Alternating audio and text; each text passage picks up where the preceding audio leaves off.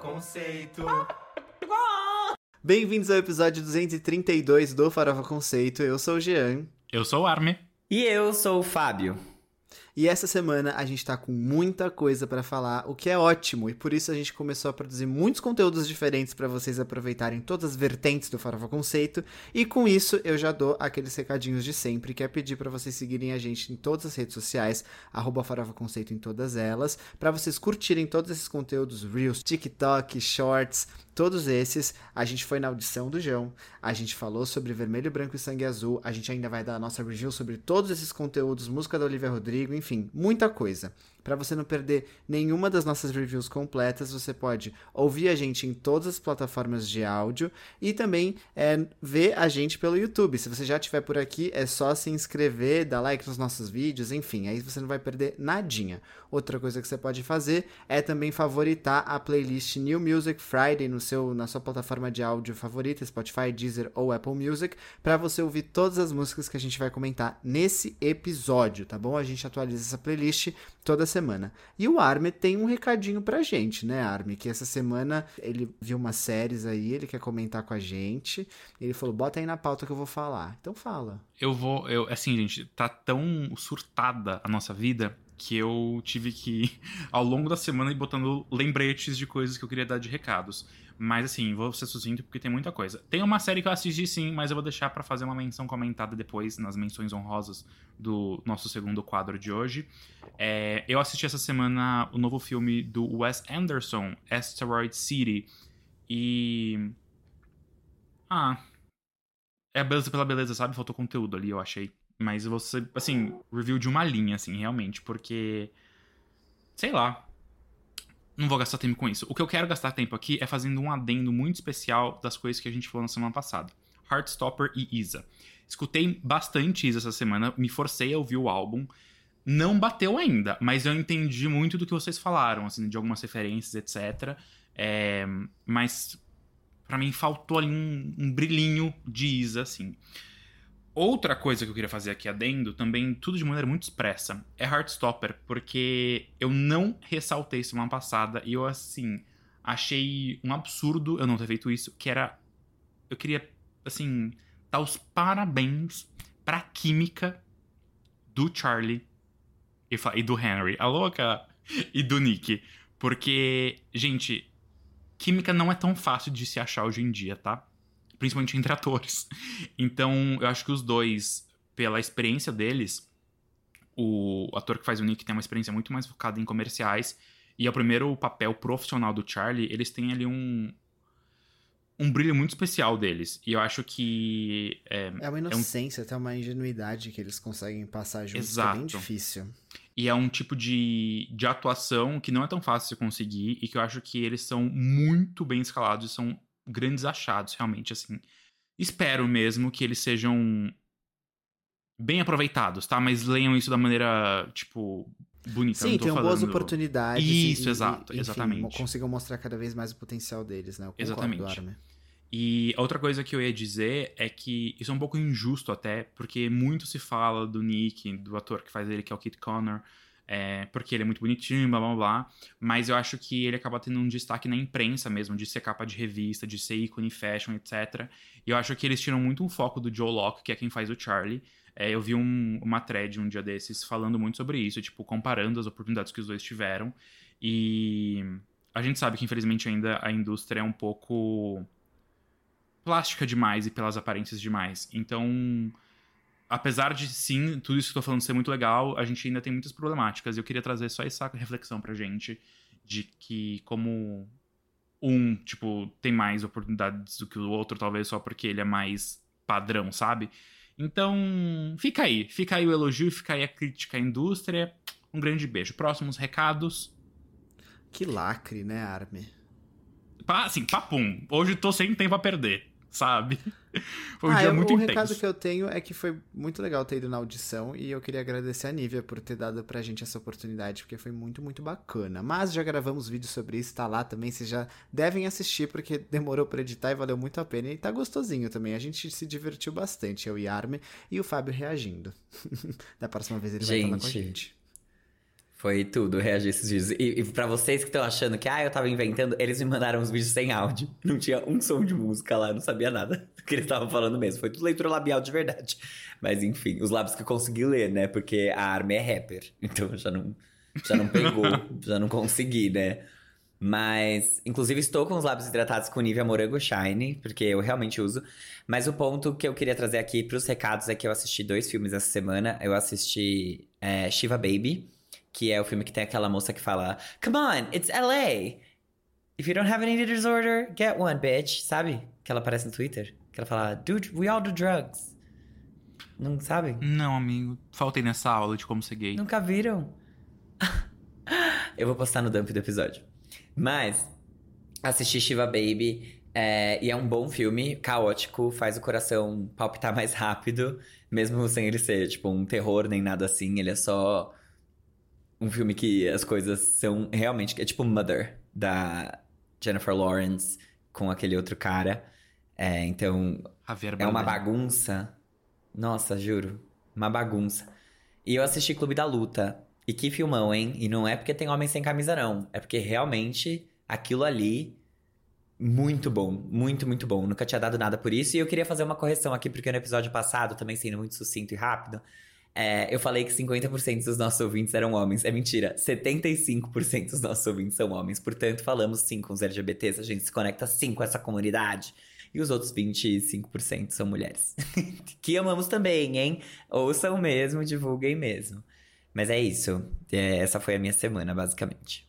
Eu não já tenho nenhum recado. Eu não tenho nenhum recado essa Muda. semana. Nossa, que eu não cena assisti rara. nada que não esteja na pauta. Então é isso aí. Só fez o mínimo. Brincadeira. Só fiz o mínimo. Fez É ia dar mais um que o mínimo. vocês, Editou um monte de coisa. Enfim. Vamos, vamos passar para as próximas, né? Vamos pro nosso primeiro quadro. Você não pode dormir sem saber. Esse aqui é o nosso Moments do Twitter com notícias fúteis sobre o entretenimento mundial e nacional para você estar sempre bem informado, para trocar ali aquela ideia rápida com seus amigos, com seu chefe, em ambientes diversos, inclusive no almoço de família do domingo com a sua avó na mesa. Você pode contar para ela, por exemplo, que a Isa fez 10 milhões de streams no álbum dela em 10 dias e estreou em décimo lugar na parada do Spotify semanal de álbuns do Brasil. Muitos 10 para essa gata, hein? Dá 10 para ela. Outra coisa que você pode falar é que o MC Kevin O'Cris entrou no top 200 dos artistas mais reproduzidos no mundo do Spotify, ocupando a posição 132. Ele tá fazendo muito sucesso agora com a música Faz um Vuk Vuk, tá bom? Então isso é ótimo, parabéns. Vai Brasil! Aqueles. Gente, a Pink quebrou o seu próprio recorde na Austrália com a turnê que ela tá rodando agora, né? Eu ia falar o mundo, ela foi tipo. Estados Unidos, um pouquinho de Europa e Austrália somente, mas tudo bem. Com a turnê Summer Carnival, né? Que se tornou a turnê feminina mais bem sucedida do país. Segundo a Billboard, já foram vendidos mais de 725 mil ingressos. Ela realmente acontece muito lá na Oceania, né? É impressionante. Demais, demais mesmo. Eles gostam de coisas exóticas, né? A gente sabe como funciona. A Bruna Marquezine revelou num podcast que ela conheceu a Selena Gomes em um dos eventos lá que ela foi e que a Selena olhou pra ela e falou: Gata, sabia que você era brasileira, Mona? Para, pisa menos. Brincadeira, não foi isso que ela disse. Mas ela falou que sabia que ela era brasileira porque ela tem a garra nela. Ela Que falou, é tia essa?" Xanda, eu quero me desconstruir. Aqueles, imagina. ela falou: Gente, olha Ai, só, toca cantora o- de envolver. o Felipe Neto usou as plataformas dele pra dizer que ele acha muito estranho a Larissa Manoela ter só 18 milhões de reais que ela abriu mão depois que ela abdicou aí da, da- das empresas com os pais dela. Eu vi, inclusive, que alguém fez cálculos de, tipo, quanto que ela deveria ter de fortuna já, tipo... A pessoa, o pessoal vai, talvez, além da conta, né? O pessoal não sabe Além da parar. conta. Mas isso diz mais sobre a Larissa Manoela ou diz mais sobre os pais dela? Porque se era pra ela ter mais com quem tá esse dinheiro. Eu acho que, enfim, não é só, isso, esses 18 milhões não são dinheiro, é patrimônio é, da empresa e físico. Então, tipo, o dinheiro pode ainda estar, de repente, na conta corrente individual de cada um, sei lá. Não é, não é só sobre o patrimônio. Eu acho que é específico de alguma coisa. Mas, enfim, eu não sei de nada. É, eu não, eu não confesso pra vocês aqui que eu não tive tempo de assistir esse, essa reportagem, mas eu quero muito assistir. Porque quando se fala em patrimônio também conta-se dinheiro em caixa. Então, Então, mas sei. e aí? Eu, eu acho que ele, ele não tava falando do patrimônio é, de pessoa física, entendeu? Eu acho que era referente às empresas só. O patrimônio da empresa dela, É. com os pais. Tá. Tá bom. É, ok. Falando aqui de coisas que passaram na Globo, vou falar do Criança Esperança, porque o trio. Gente, parece que isso aconteceu faz um mês, mas assim, não teve episódio Uhum. ainda pra essa notícia. É porque a Xuxa com a Angélica e a Eliana ajudaram o Criança Esperança a ter o melhor Ibope, a melhor audiência em seis anos. Realmente foi um evento que aconteceu, né? Eu fico muito feliz, eu gosto muito desses programas de tanto Criança Esperança quanto Teleton. É, e eles realmente estavam meio apagadinhos nos últimos anos. E dessa vez a gente teve um, um boom ali, bem legal. Inclusive, Armin, eu vi que fez tanto sucesso que a Globo tá pensando em transmitir o prêmio Multishow ao vivo na Globo. Então, Olha! é, foi muito Seria bom, bem assim, bom. os resultados. É, e seria bem legal. Muito bom, mais material pro Farofa Conceito. Socorro. Exatamente. É, gente, acabou de fechar as primeiras 24 horas do álbum Super do João e ele fez mais de 8 milhões e 500 mil streams totais no Spotify. Talvez isso tenha alguns descontos pro número oficial, mas ainda assim é quase o que o álbum da Isa fez em 10 dias. Então realmente já é o maior lançamento do pop nacional em 2023. Gente, olha só, umas fontes próximas disseram que Shakira e o Lewis Hamilton são muito mais do que apenas amigos. Então tá rolando aí um vucu-vucu, como disse o Kevin e o Chris. Gente, eu tive aqui que caçar um filler porque eu não tive nem tempo de procurar notícia. A Universidade de Gante, não sei se fala assim, que fica na Bélgica, porque. Que língua que eles falam na Bélgica? Eu falo Eles falam duas línguas, eles falam em alemão e falam francês. Nossa, duas línguas ainda, inclusive, muito diferentes e muito difíceis. Mas, tanto faz. A universidade de lá lançou um curso de literatura inspirado, e adivinha em quem? Na Taylor Swift, pois é. Óbvio. Uh, achei Sei que ia lá. ser na do Harry Potter lá na Transfóbica. Eu já tava assim, ó. Ih! Pior que eu acho que já tem isso, viu, amigo? Acho que é em Ah, Oxford, não tenho de uma dúvidas. faculdade renomada, tem um curso de de literatura focado nela. Mas tudo Tem, bem. já... é, Não foram inovadores e não quebraram tabus aí com esse, com esse curso que fizeram. Porque já, já- outras já fizeram isso, entendeu? Então, Exato. assim, nada demais. Alguém Eu tô mais notícia? esperando. Eu tenho, na verdade, mas eu só queria comentar essa que eu tô esperando a é, Harvard abrir o curso de literatura focado nos livros da Larissa Manuela. Inclusive naquele que você responde, né, pra ela. Então vem várias páginas em branco e ela responde em uma linha. Tipo, Quem é sua melhor amiga? Minha mãe. Acho que essa resposta ela mudaria hoje em dia. Mas enfim, minha última notícia aqui é de que a Taylor Swift chegou ao topo da parada do Spotify dos Estados Unidos depois de quatro anos com Cruel Summer pela primeira vez. Então, quer dizer, será que o bem vai vencer na Billboard Hot 100? Vamos aguardar. Gente, Eu acho que vem tanto. porque parece que vem remix aí, viu? Com quem? Com quem? Não sei, quem? talvez seja só remix de, de faixa, assim, tipo, lançar umas. Ai, Cruel Summer Club Remix, Ah, é. umas coisas assim. Cruel Summer remix da Bruxona, que nem ela fazia com Willow, né? Cruel. Summer Blessed Madonna. Ou talvez, ó, sei lá, vai que ela coloca Nicki Minaj, mas eu não acho que faz sentido. Não. Zero. By the way, eu tenho uma notícia. Não tenho uma notícia. Eu vi uma notícia, mas eu não decidi pegar, porque assim, nos últimos dias as coisas estão mudando tão rápido e sendo anunciadas e, tipo, que eu só desisti. Mas parece que a Selena volta ainda esse mês e tão. Volta. Isso eu vi. Estão espalhando posters da ela volta? Miley por aí. A Miley volta também, ela já avisou E- que o próximo single dela chama Used to Be Young.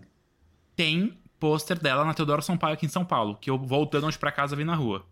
Então, Jean, vai lá tirar Sim, foto com a sua dona. também. Tem na Paulista, eu, pen- eu juro, eu acho tão Com a sua legal dona. essa estratégia.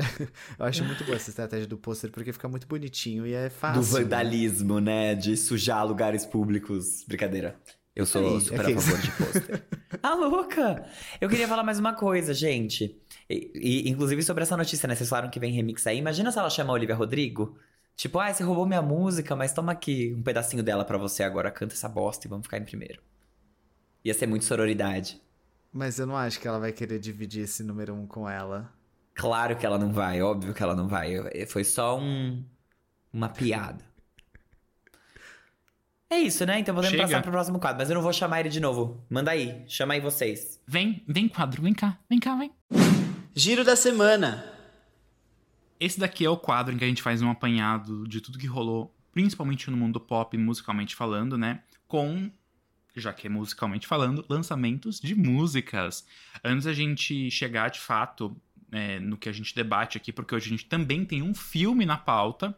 A gente tem algumas menções honrosas, né? Que são aqueles lançamentos que a gente só conta para vocês, mas a gente não vai ficar entrando aqui em grandes debates, porque, gente, senão o Farofa Conceito não tinha nem estrutura. Aí, conteúdo até 2040 por semana. A primeira menção daqui é falando dela. E aqui a gente começa com uma indagação que Clarice Falcão é relaxada? E a resposta é que sim mas ela não deixa a gente na mão. A cantora lançou nessa semana Truque, que é o seu quarto álbum de estúdio e o seu primeiro álbum visual. A gente já tinha os singles Chorar na Boate e Arda Sua Graça. A produção repete a parceria da cantora com o produtor Lucas de Paiva, né? Eles já tinham trabalhado juntos no Tem Concerto, que foi o último álbum dela de 2019. E o álbum vai da MPB até a PC Music. Charlie XX sai daí do bueiro do Jean, porque a gente tem visita. Os clipes de cada faixa também já estão disponíveis para serem assistidos no YouTube. O álbum tem sido elogiado e nós queríamos muito comentar com vocês, mas a pauta dessa semana está realmente assim absurdamente extensa. A boa notícia é que a Clarice vai sair em turnê para divulgar o álbum. Eu não consegui terminar de escutar ele até agora, eu já comecei umas três vezes, mas eu gostei. Eu acho que é o álbum mais maduro da Clarice até agora. Pô, que legal. Tomara que a turnê não seja um stand-up igual ela fez no Lollapalooza, né? Que ela cante de verdade, faça um bom show. Ah, não, gente, aquilo não dá. Ela tem que decidir. E isso era o que eu ia falar no álbum dela agora, caso a gente tivesse colocado ele na pauta. Essa mulher precisa decidir se ela é cantora, se ela é roteirista, se ela é comediante, porque no momento ela não parece ser nada. Mas enfim, Vamos aqui falar de coisa boa, vamos falar de fogo, não disse onde, né? Vocês estão sentindo o cheiro? A Tove Lo lançou a versão estendida do último álbum dela, que foi o Dirt Fun. Agora, o Extended Cut. Para alegria dos agoniados com a organização da biblioteca musical, a Tove incluiu os singles soltos Borderline, Elevator Eyes e I Like You dentro do álbum. Como é bom ser fãs de artista com grelos, não é mesmo? Essa menção é uma meia-culpa da semana passada, porque com toda a loucura a gente acabou esquecendo de mencionar o primeiro single solo de uma das filhas da Beyoncé, a Halle. Sim, a Halle que fez a Pequena Sereia, sabe? Irmã da Chloe. A música se chama Angel e já tem videoclipe no YouTube. Ai, mamãe, a bichota está de volta. Carol G fez a Carly Rae Jepsen e lançou o Manhã Será Bonito Bichota Season, uma espécie de side B do álbum Manhã Será Bonito que foi lançado em fevereiro desse ano. O trabalho é considerado uma mixtape e conta com os singles S91 e Mi Ex Tenía Razón. Nove, nove das dez músicas debutaram dentro do top 150 global do Spotify e todas tiveram mais de um milhão de plays. Parabéns! O álbum chegou em tempo da turnê em estádios que a Carol tá fazendo nos Estados Unidos. Tudo para mim, gente. Mas agora, o que, que, é isso aqui? Alguém tava esperando? Certamente não. Demi Lovato deu uma pausa na gritaria no rock alto. Porque o microfone quebrou? Não. Porque ela liberou uma versão da faixa Let Me Down Easy, música que faz parte da trilha sonora da série Daisy Jones and the Six. Quem diria, hein? Demi ainda canta em tons baixos. Ainda não. Acho que, inclusive, pela, pela primeira vez ela cantou em tons baixos. Animado. a era Lady Leste realmente foi tudo. A gente achava que a Gloria Groove já tinha dado um ponto final na era e começado os trabalhos do futuro fluxo. Quem lembra que ela anunciou esse álbum? Mas aparentemente a gente estava errado. A Gloria resolveu lançar a versão ao vivo do Lady Leste junto de um DVD da turnê. Além das faixas ao vivo, a gente tem algumas coisas novas, como um cover de máscaras juntos da própria Peach né? E versões ao vivo de hits como Yo-Yo junto da Isa e até a presença da Gina, que é a mãe da Glória, na faixa Incondicional. Muito bonitinho. O registro foi gravado no Espaço Unimed em setembro do ano passado. Então agora pode vir futuro fluxo. Gente, essa menção aqui, ó, começou com uma boa promessa, tipo Barbie, e se tornou uma boa bomba, tipo Oppenheimer. Não que Oppenheimer tenha sido ruim, tá? Ruim, Era pra ser um é, trocadilho da bomba, bomba, bomba que se trata. Que se trata não, porque o filme não é disso, a gente já debateu a respeito, mas que é mostrada no filme Oppenheimer. A série High School Musical, The Musical, The Series, e só com esse nome a gente já perdeu três episódios, terminou essa semana após o lançamento da quarta temporada. A trilha sonora conta mais uma vez, né, com músicas originais e também covers do filme High School Musical 3, que é a produção que eles encenam, né, na escola. É muito confuso. Sem Olivia Rodrigo e sem Zack, Vanessa ou até Ashley, que tinham não sido prometidos, mas assim, deram Era muitos né? indícios, exato. Apareceram outros personagens de High School Musical, né, da franquia original, mas os três principais atores não, e nem nenhum tipo de satisfação assim foi muito dado.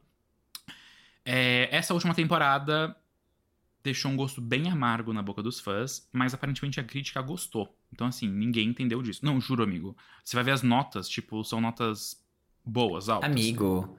Claro, com a Juro. verdinha na mão, a gente bota a nota verde que foi preciso. Claro que Tá eles louca. pagaram, óbvio que eles Sabe que pagaram. eu tenho uma dúvida?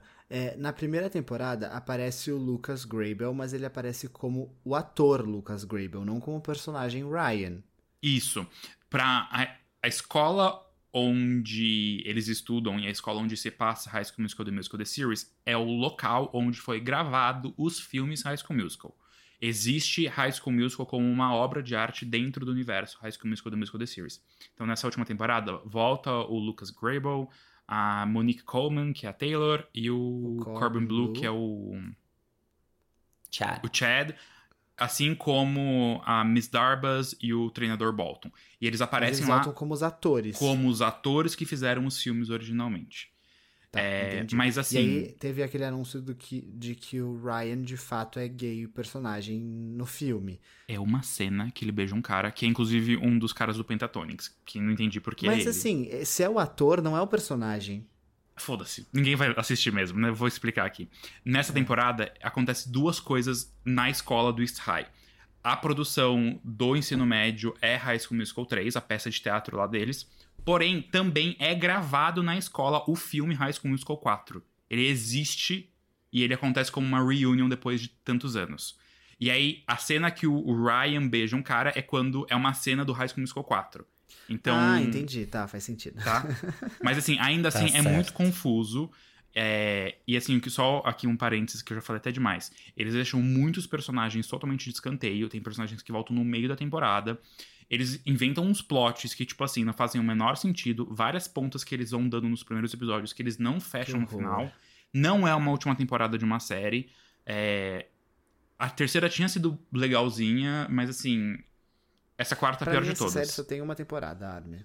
Até- vou falar, ó, o Ah, ranking é? primeira, terceira, segunda, quarta. Essa última temporada é a pior de todas. De todas. Mas tudo bem, acabou agora, né? É que eu não consigo deixar certas coisas pela metade. Ufa, acabou e acabaram as menções também, então a gente entra agora no Giro Real Oficial. Inclusive, a gente não ia falar da Luísa Sonza aqui, não? Nas menções?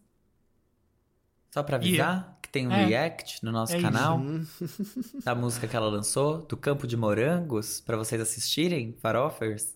A gente não vai comentar sobre a música agora, é só pra vocês saberem e irem lá assistir o nosso react, porque abalou, abalou as estruturas. Enfim, vamos lá. Gente, vamos começar aqui falando do João, que a gente sabia que tava preparando álbum novo, anunciou que ele tava pronto na semana passada junto de uma carta aberta, e depois de um trailer onde a casa dele pega fogo, e uma audição no ginásio do Ibirapuera, que vocês bem viram que a gente tava lá, eu não tava, mas eu narrei. A gente recebeu, finalmente, o Super, que é o quarto álbum do João. O Super marca o fim de uma saga, não é uma trilogia de álbuns, porque são quatro, Mas não pode é ser. com- mesmo? Trilogia não é, é tipo. A falta mais do Kumon, né, gente? Não, mas por exemplo, Harry é Potter não é uma trilogia. Não, Não, é, uma é uma saga, saga. é uma franquia, é um universo. Ai, eu não- eu não Trilogia é Jogos desculpa. Vorazes, que são três, três livros, Amigo. porque foram, foram quatro filmes. Aí é uma quadrilogia, amigo. E quando é dois, é bissexualogia. Brincadeira.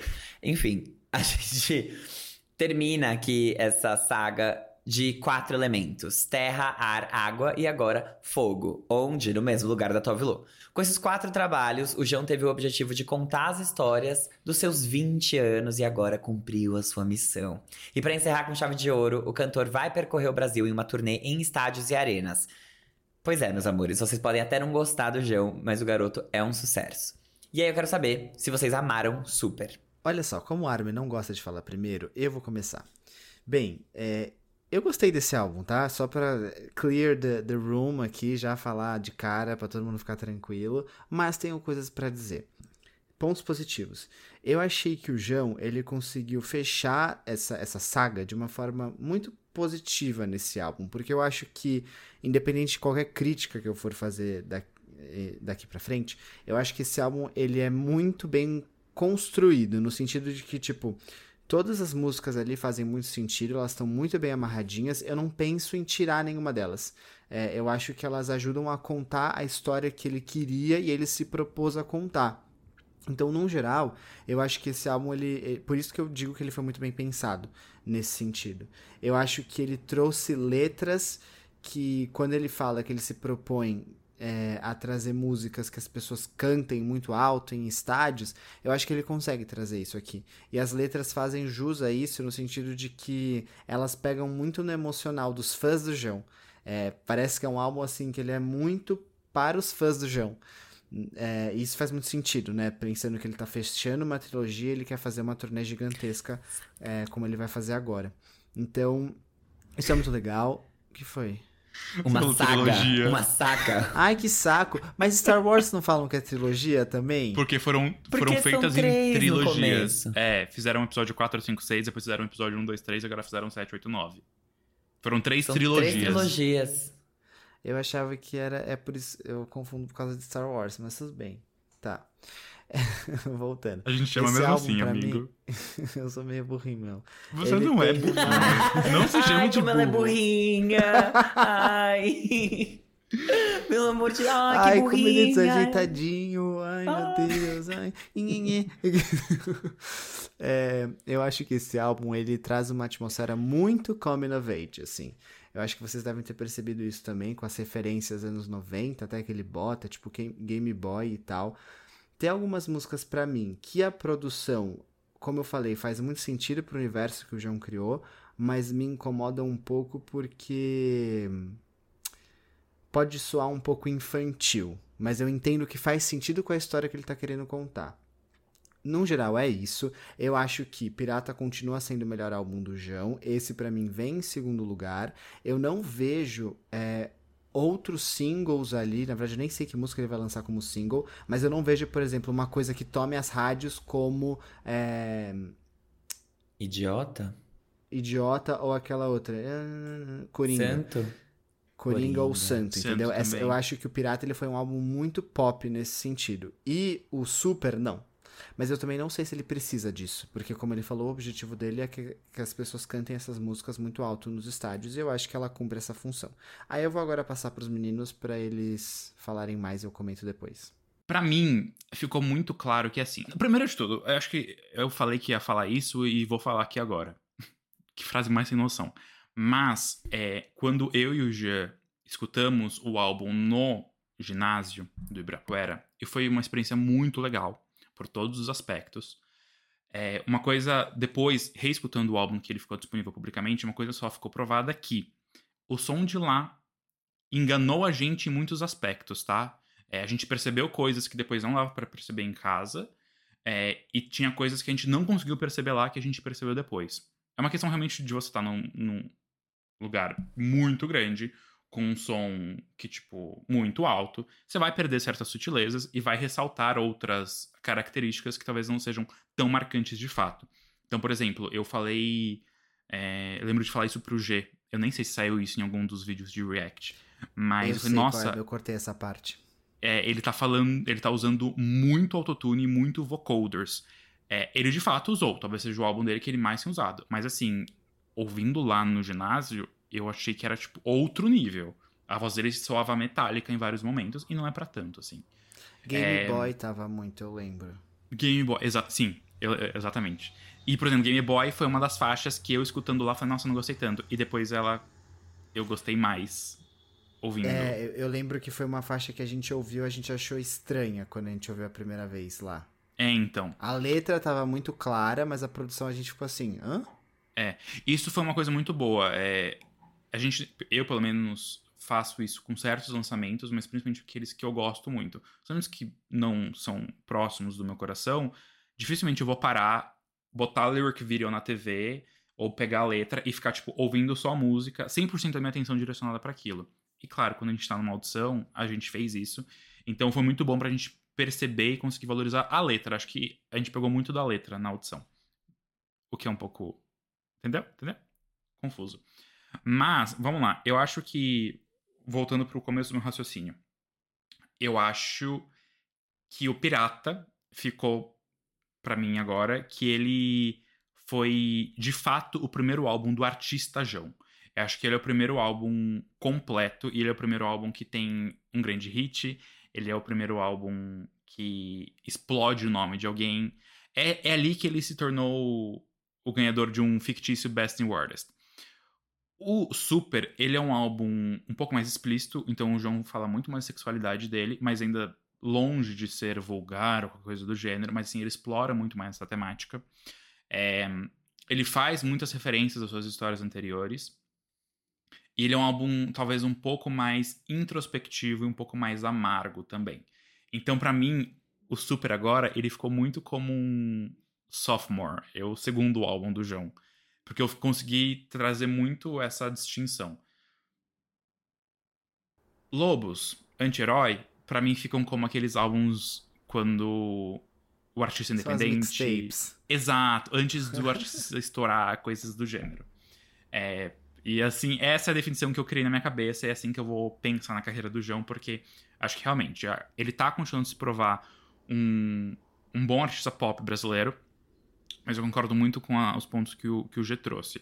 Eu acho que aqui ele tem faixas com boas letras, outras com letras ok. É, ele consegue fazer Eu esses- acho que as mesmas faixas têm bons momentos e maus momentos. Sim, também. Tipo, e isso, isso me, me instiga, assim, me- eu me intrigo com isso, com as músicas do João. Porque, tipo, eu vejo que, caraca, isso aqui é muito bom, e eu vejo outros momentos que eu falo, nossa, isso aqui eu acho que poderia ser diferente, poderia ter lev- sido levado pra outro caminho. Mas tudo bem, Sim. faz parte. E às vezes tem poucas coisas que me incomodam muito. Por exemplo, locadora, eu adoro a faixa. Mas aquelas frases que ele solta em inglês no meio, pra mim, ficaram totalmente perdidas. Então- Locadora, eu acho que é uma música que eu achei a produção muito boa e a letra não, não faz tanto jus. Porque eu lembro que a gente até ficou uma vibezinha, assim, a gente conseguiu ficar dançando. Essa que é meio lo-fi, não é? Acho eu acho sim. que é essa. É, é sim. É, Que mas até a gente. Era, era tipo vibes. É. É, é isso, é isso. Então. é, Sim, sim. Com esse conceito agora explícito, né, dos elementos, é, eu revisitei todos os álbuns do João, e é por isso que eu fiz essa, essa distinção, esses momentos da carreira dele, mas fica muito claro todas essas referências. É, e até por isso que o, o Super, eu esperava algo que fosse um pouco mais explosivo. É, e não talvez mais pop, mas com uma pegada um pouco mais forte. E na verdade o que veio foram. Pra mim tem muito sal na Ele ferida. veio forte na emoção pra mim. É, é isso. Ele veio muito, ele veio muito forte na emoção. Tipo, as histórias que ele conta aqui é, são muito muito relacionáveis com o público que consome ele, por isso que eu acho que as pessoas estão tão animadas. Esse álbum teve uma explosão grande de, de reproduções, muito por causa disso. As, as letras estão tão mais explícitas, não no sentido de explícitas de vulgar, assim, elas estão contando as histórias de uma forma até mais clara, mais direta mesmo Sim. com o que ele tá querendo dizer. E eu acho que isso ajuda muito ele, isso faz muito sentido pra quem consome ele. Sim. É, mas eu, eu esperava. E assim, não que o João nunca tenha tido fortes emoções. Eu acho que ele sempre teve emoções muito à flor da pele. Sim. Mas acho que agora tem uma, uma pegada um pouco diferente, assim. É, de qualquer forma, eu acho que as minhas músicas favoritas continuam sendo as do.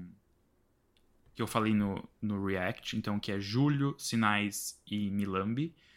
Ahn, a única coisa que eu acho que eu não concordo com o G foi. que era uma coisa que eu esperava, é de ter faixas de encher estádio. Eu não senti tanto isso. E eu não senti que aqui a gente tem grandes singles es- explodir assim nas paradas e nem muitas faixas que são super cantáveis, tipo Idiota, Coringa, Santo. É, eu acho ele que não tem... é tão pop esse álbum. Não é Tipo, tão No pop. sentido Exatamente. pop. Então, nesse sentido, eu tava. Eu achei que ia o super, principalmente, nessa, esse conceito, eu achei que ia por um lado e ele foi por outro. E não que seja ruim nada do gênero nesse aspecto, mas é, por ser o fogo, talvez eu preferisse que tinha sido o que eu estava esperando originalmente. Gente, olha como opinaram, hein? Estão guardando faz tempo essas opiniões. Eu tenho muita coisa pra falar. e eu concordo com vocês em muitos pontos. Eu penso diferente em alguns outros, mas no fim eu acho que a gente vai para o mesmo lugar. Primeiro que para mim esse é o melhor álbum do João em termos de produção. E eu sei que a Armin, por exemplo, não gostou da produção dele, mas eu sinto que ele mistura perfeitamente. Foi o G? Não, não é que eu não gostei. É só porque. Ah, então foi você mesmo. Fui eu. Não gostou, falou eu. mal. Foi eu G. falei que tem alguns momentos que me incomodam. Falou. Porque eu acho que ele remete muito a. é- é- Ai, como é que eu posso falar isso de uma forma de- clara? Eu acho que ele pega muitos elementos nostálgicos pra trazer para essa produção, que em alguns momentos pode soar infantil, não que eu acho que seja, mas eu acho que, tipo, eu queria que ele tivesse dado um passo pra frente que não necessariamente ele deu. Tem uma coisa de produção que eu não gostei. Uma coisa, assim, muito clara. Que é o começo de rádio, que ele usa. é, Não sei se é um sample ou se é uma interpolação. Ele harmoniza, não é? Não, que ele faz aquele. é, O que que a Megan Trainor fez no começo da carreira dela? Aquele tipo de pop? Do É Wop. Bass, Do não Wop. é? É, ele tem uma. Não sei se é Doo-wop. um, um sample ou um. É uma referência muito clara, ou se é uma interpolação de bop e é tipo ele. A introdução da faixa é isso. Não que a faixa seja isso. Mas tem uma introduçãozinha de alguns segundos, que é de rádio, que é o conceito ali da faixa, e que eu achei totalmente desnecessário. Eu acho que não se encaixa em nada, no conceito, na faixa, na discografia do João. E aí aquilo ali pra mim foi a treva. Tanto que talvez seja uma das piores faixas pra mim só por causa disso. Mas. é, Eu gostei da produção. Eu, acho que a produção sim. a produção sim, é, acho que é a mulher do João. Isso eu concordo com você, Binho. É, eu acho que ele mistura muito bem esse eletrônico com orgânico e eu acho que ele consegue ser muito bem sucedido em criar atmosferas que algumas das, faixas das faixas precisam. Então, tipo, Game Total. Boy com aquela coisa meio PC Music, locadora, que é também, tudo bem que é um lo-fi, mas é um lo-fi que tem um- umas referências mais antigas também, né? Assim como locadoras são antigas. E, enfim, eu acho que isso é muito bem construído. Eu sinto que a, a produção dele falha muito em São Paulo 2015, que se inspira tanto em Escapism da Ray que, juro, se fosse Olivia Rodrigo já tinha tomado um processo. A sorte dele é que a Ray não fala português, mas vamos ver se a gravadora faz alguma coisa, porque essas músicas são iguais, gente, sinceramente. Mas eu não sinto ao mesmo tempo que essas referências a músicas de fora são sempre ruins, tipo Escorpião, é, Júlio, Super. Eu sinto que se você prestar atenção, elas traçam claramente pra Harry Styles, por exemplo, Music for a Sushi Restaurant em Escorpião. Júlio tem um conceito de August, mas a execução é uma interpolação não creditada de All Too Well 10 Minute Version. É, e até Super, que traz ali um pouquinho de Wildest Dreams nos, nos instrumentais e outras músicas Coldplay que eu acho que fazem sentido, porque são músicas bem estádio mesmo. É, e é isso que ele vai fazer, né? Então eu sinto que agrega bem pra carreira dele. Só que eu sinto que o grande destaque desse álbum é mesmo a produção, porque quando a gente fala de letra, a gente vê ele se repetir de várias maneiras, inclusive em fórmulas que a gente já viu antes, né? Tipo, aquele, ai, você, você gosta de tal coisa e eu gosto de você. Ai, você quer isso e eu quero você. Tipo, ele já fez isso em outras faixas antes, a gente já viu. E o uso de palavrões que, Sim, eu ia falar isso. assim, É uma marca Palavras que não né? agregam, que chocam, dão um tom de infantilidade, de imaturidade, inclusive, mas não agregam em nada pra composição da faixa como um todo, né? Fica quase vulgar, ao invés de ficar genial, como talvez ele ache que que, não é nem fica. vulgar, eu acho que é uma coisa meio meio awkward, assim, no sentido de que, tipo, ah, eu, eu, eu já sou velho o suficiente, posso falar palavrão, sabe? Assim, aquela coisa adolescente que tá... É, e no fim, eu sinto que isso conversa com o conceito que ele quis criar aqui, né? Ele tá Sim. amarrando os 20 e poucos anos dele, porque o que eu sinto é que nesse álbum, mais uma vez, ele tá falando das mesmas coisas que ele falou nos outros álbuns, inclusive do mesmo relacionamento. Inclusive, ele fala sobre isso na música rádio, né? Tipo, será que quando você me ouvir no rádio, você vai perceber que essa música também é sobre você? Então, eu acho que tá tudo bem pela entrega, mas eu não gosto. Eu sinto que não agrega nada pra música dele. Eu gostaria muito de ver ele fazendo um álbum sem palavrões em momentos importantes das músicas, sabe? Tipo, é um refrão, não é, não é tipo, ah, um verso que ele falou foda-se, sabe? É tipo um refrão que ele fala, sei lá, te quero bem ao caralho. E tudo bem. Pode até ter gente que se relacione, mas eu sinto que é um público que não é da geração dele, é um público mais jovem que tá vivendo essas emoções mais à flor da pele e ainda não sabe lidar. Inclusive, para mim, esse é um dos grandes pontos positivos desse álbum. É como ele consegue referenciar a obra dele anteriormente e criar essas histórias que começam antes e terminam Total. agora para levar a audiência junto. Isso me lembra muito o que a Taylor Swift fez para chegar onde ela chegou. E hoje a gente não tem artistas no pop nacional fazendo isso, né? A gente tinha Manu Gavassi que nunca teve força para ser essa Taylor Swift, nunca teve investimento para ser e acho que também nunca teve vontade, hoje também não tem mais. Vontade. Acho pra, Hoje ela- Taylor perguntar. Eu sinto que ela Taylor teve. coloca- Mas ela não tava como a universal da vida, ela tava com a Midas, é, ela tinha menos controle sobre a carreira dela, ela era mulher, sabe? Tipo, a liberdade diferente. que o João tem é completamente diferente. E ela não começou como uma artista independente igual o João, né? Gravando covers e, enfim, tudo bem, até gravou, mas naquela época era diferente. Faz E muito tempo que a Manu Gavassi faz nova. isso. Total, exato. Mas eu sinto que isso pode inspirar, talvez, outros artistas a também terem esse olhar artístico em cima do que eles fazem, porque isso é uma coisa que, por exemplo, a nossa maior artista do pop hoje, que é a Anitta, não faz, né? Ela não tá amarrando nada artisticamente, ela não tá entregando pra gente conceito, letras de qualidade, nem nada disso. Então eu acho que é legal ter esse outro lado, que é o que o João tá trazendo. Só que é isso, pra mim esse não é o melhor álbum dele. Só que eu sinto que é a mesma coisa, já que tava comparando com Taylor Swift, né? Depois do Red vem o 1989, que é onde história de verdade realmente é bom, do começo ao fim. E, e eu sinto que o próximo passo dele é esse, né? Entrega o Jack Antonoff pra ele, ele vai lá fazer o dele e tomara que seja melhor, tomara que seja mais maduro e mais original do que esse foi, inclusive com créditos dados direito, senão ele vai de Taylor Swift para Olivia Rodrigo pelos motivos errados. Mas no fim eu acho que o saldo desse álbum é positivo, especialmente Uhum. pelo que ele quis fazer com ele, né, encerrando esse ciclo. Então ele acaba fazendo mais sentido e pelo que ele vai fazer depois desse álbum, né, que é um, um projeto mais de turnê, o negócio é sair pra rua. Eu sinto até que talvez ele lance um disco ao vivo depois pra encerrar essa era, mas aí depois eu gostaria de ouvir o João de 30 anos cantando sobre coisas um pouco mais adultas, porque apesar da fanbase dele ser mais adolescente, não sei até quando ele consegue tirar leite de pedra pra continuar fazendo essas a músicas mais imaturas. Cresce. A fanbase cresce, né? A gente tem que lembrar disso. Cresce. Cresce sim. É que eu acho que Uma ele tem coisa- uma- um gap de idade tão grande com os fãs dele que talvez seja mais delicado isso.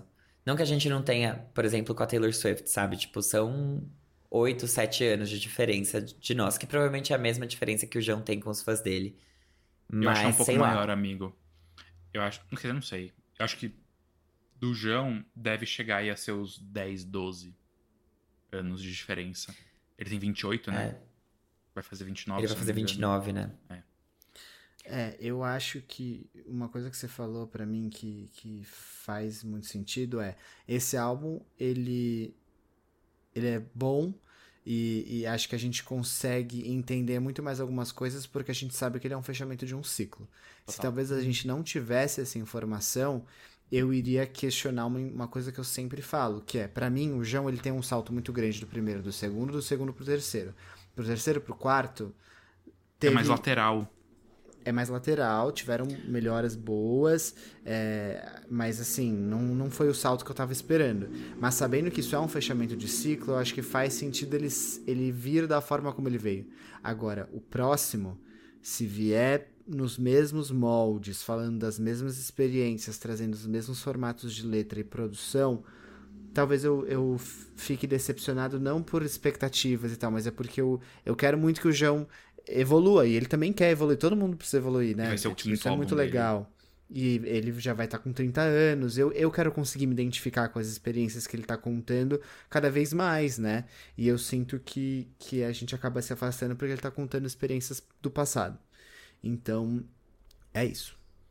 Só duas coisas, acho que do meu lado pra fechar. É muito curioso que, ao mesmo tempo que ele se prova com um artista que tem um conhecimento da sua própria obra muito grande e que, como o Fábio falou, faz conexões com outras letras de outros álbuns.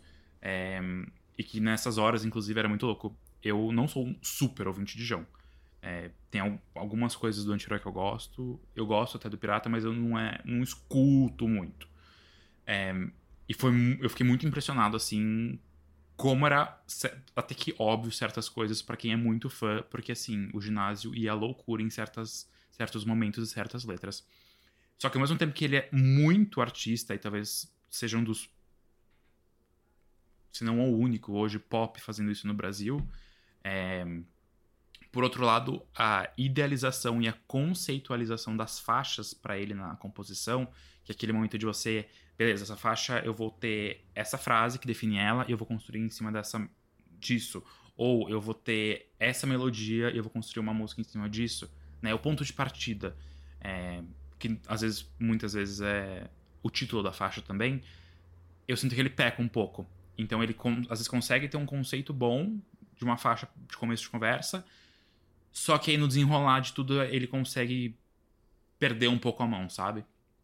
Ahn, eu só queria fechar aqui falando de uma coisa que eu falei pro G na audição, que eu não sei disso, mas que ouvindo pela primeira vez me surgiu assim, é que são quatro álbuns essa saga de quatro elementos, mas que pra mim talvez sejam quatro processos de luta, talvez, de terapia do João.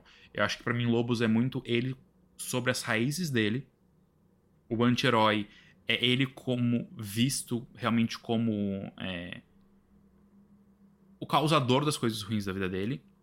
Pra mim o Pirata é muito sobre a sexualidade do João. E aí agora o Super é muito sobre ele com todos esses demônios internos. Então, cada álbum, na minha visão, e talvez isso seja superficial, e se alguém for muito conhecedor, vem aqui pra gente debater sobre, mas eu acho que cada álbum ele ia pra certos certas batalhas de coisas que ele tava passando pessoalmente, e aqui esse super, justamente por ser esse fechamento e por ser super, é tudo junto misturado. Por isso que ele também faz tantas referências aos outros trabalhos. E aí isso tem um é aquilo, ele consegue conceitualizar os trabalhos, os projetos, né, as eras dele de uma forma boa, muito boa, muito boa. Eu e o Armin já falamos as faixas que a gente mais gostou. Aí eu queria saber do Binho, qual que é a faixa que você mais gostou? Ou as três Gostei mais muito de faixas. Sinais. Eu acho que essa é a melhor música do álbum disparada pra mim, tanto por conta da letra quanto por conta da produção. Eu acho que ele consegue fazer algo diferente e inédito pra ele mesmo. É, apesar de não destoar tanto assim, até dos outros trabalhos que ele fez, isso sim eu vejo como uma evolução. Então, Sinais, com certeza. Eu gosto de Milambi, apesar dela ser bem bobinha. Mas eu achei essa faixa interessante. Uhum. Eu acho ela super radiofônica. E que é uma coisa que não tem tanto nesse projeto aqui. E eu gostei muito de Se o problema é em você, por que que dói em mim? Eu mudaria algumas coisas nessa música, mas eu gosto dela, gosto da produção. Ah, e Lábia também. Talvez eu tenha que decidir entre essas duas. É que Lábia tem a parte do pelado no sofá. Tipo, sofá e o pelado ser pelada. Que, puta, me. me faz é revirar aquilo, o olho. As músicas têm momentos muito bons e momentos que a gente não consegue É. entender direitinho. Eu acho o refrão de lábia ótimo, mas essa parte realmente Sim. me faz revirar o olho forte, assim. Então acho que ela ficaria em quarto lugar, esquecendo isso. Então seriam essas três: é... Sinais, Milambi e Se o problema é em você, por que que dói em mim? E as que vocês menos gostaram, porque eu tenho. E eu, eu já sabia, na hora que eu ouvi as músicas da primeira vez, eu já sabia. Eu não gostei de Alinhamento Milenar e Maria. Quer dizer, não é que eu não gostei, são as que eu menos gostei. Ai, quero trocar. Quero colocar Alinhamento Milenar como a minha segunda favorita. Olha! Gente, eu adorei você tá Alinhamento desafiar? Milenar. Eu tô querendo criar uma rivalidade gay. Rivalidade LGBT. Inclusive, você escreveu a pauta e eu teria escrito assim: mais um viadinho na fazenda da Nicole Balls. Porque ele tá numa fazenda, né? No conceito desse álbum. Ele É começa verdade. bem assim. É que eu escrevi faz muito tempo essa pauta. Foi antes de É, tudo. Gente, é- Foi antes realmente, da Nicole irritar. A liquidez da modernidade tá aflorada essa semana. É, mas eu gostei muito de alinhamento mineral. Jura? Muito mesmo. Nossa, Juro, essa juro. eu não consegui, mas é. enfim, Mas é porque gosto. bateu em mim, assim, tipo, acho que emocionalmente. Não é uma música que eu presto muita Entendi, atenção. que nem assim, Escorpião me bateu em mim. É, Nossa, ela me Escorpião tocou. Game Boy e... Não, enfim, vou nem começar a falar porque eu começo a me expor. Armin, e você? Quais você menos gostou? Eu. Putz. Eu acho que Eu rádio. não falei quais eu menos gostei. Ah, é verdade, que você só falou que você usou uma que eu menos gostei pra falar que é uma que você Eu usei gostou. uma. É, pra falar que eu gostei. Eu acho que a que eu menos gostei definitivamente de São Paulo 2015. Horrorosa essa música. Pode. Nossa, deleta, Ray, bloqueia, manda tirar do ar, igual fazem com a Melody. Entendeu? Eu quero que a Melody venha aqui militar. Eu quero que a Melody venha aqui falar, ei, e aí? Derruba a minha, mas a dele não. Quero isso. The Man Taylor Swift faça alguma coisa. É, então eu odiei essa música, de verdade. Maria, eu acho que ela é quase um interlúdio. Eu entendi Uhum. o que ele quis fazer, mas eu acho que não impressiona no fim e nem emociona tanto quanto ela poderia emocionar, apesar dela ser bonita. E. hum, lábia. Ao mesmo tempo que eu gosto de lábia. Eu sei, eu entendo esse sentimento de amar Você e- entendeu? E, e não gostar. Mas eu vou dizer que. hum, Não tem nenhuma que eu odeie, assim. Não, eu tipo, também não, ai, nossa, insuportável. Não. É um bom Mas eu álbum. acho que aquela que vem depois de julho, que é Eu Consigo Ser Você, como é que era? É, eu preciso. eu, posso, posso ser como eu você. posso ser. Posso ser como você. Eu sinto que ela tem uma pegada meio vigilante shit, assim. Aham, Swift, eu que ia falar a mesma coisa. E aí eu não, eu não amo, mas eu não, tipo assim, eu admiro a produção, eu acho diferente também do que o João fez. Eu colocaria ela ali como, junto com os sinais, como um destaque. Mas eu não, sei, Não entendeu? tancou. Tipo, gosto dessa, pessoal, eu não sei. dessa. Eu acho que, bem, rádio, simplesmente pela intro ali, ela perde muito. São Paulo 2015, o João tentou destruir uma coisa que pra mim foi muito especial. E aí, mentira, não é só por O isso. ano de 2015 em São Paulo. eu pensei a mesma coisa. Mas tudo bem, é a experiência dele. Não, não, assim, mas foi brincadeira. Eu, eu concordo com o Fábio nesse aspecto. E eu acho que é alinhamento milenar, talvez. Mas é muito curioso, pra mim. Vocês não La- entenderam. É, a gente não entendeu o conceito. Não, Pra veio. mim, não o, tivemos esse alinhamento milenar com ele. o lado A é muito melhor que o lado B. Sim. Eu não entendi porque que ele separou em lado, sinceramente. Pra mim não faz diferença nenhuma. Não é que nem a Luísa Sonza que entregou conceitos completamente diferentes. Eu acho que a, a obra continua se completando. Foi mais uma, uma tentativa de ser mais artista do que precisava, inclusive. Então, Aqui um- uma curiosidade que ele falou na, na entrevista depois da audição lá com a Valentina. é, ele falou que normalmente quando você faz um álbum, você testa várias ordens de faixas. E nesse caso, não teve discussão sobre as ordens das faixas. Só teve discussão da ordem dos blocos. Se ia ser hoje, né, A depois B e B depois A. Mas não faria o menor sentido Super ser no meio do álbum. Mesmo não gostando de Super, Super poderia ser. Ela, ela é o que ela consegue ser, mas ela podia ser muito mais. É, É sei a lá, fine line não faria dele. sentido. Não sei. Enfim. É, eu sinto são que esse essas. álbum. É muito engraçado, né? Que, tipo, eu falei muito de Taylor Swift, mas eu sinto que esse álbum é o Harry's House dele. Sim. Pra mim é isso, sabe? Tipo, ele aterriza. Ele não sobe mais do que Uhum. o Pirata subiu, por exemplo, que era o Watermelon Sugar High, a louca. Como é que é o nome desse álbum? Fine Line. É verdade. Fine line. Acabou de falar, né? Acabou de falar e eu assim, ai, como é que chama? Golden? Mas eu sou assim. Que? É o cansaço, gente. Tá tudo bem. Gente, a vampirinha não sabe brincar. Olivia Rodrigo não é boba nem nada e já lançou o segundo single do álbum Guts, a música Bad Idea, Right?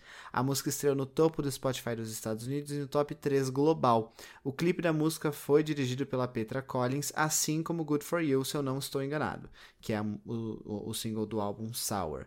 A música fala sobre uma recaída com o ex, e se você assiste o canal da Mari Bianchini, você deve saber de qual ex a Olivia teve um Remember.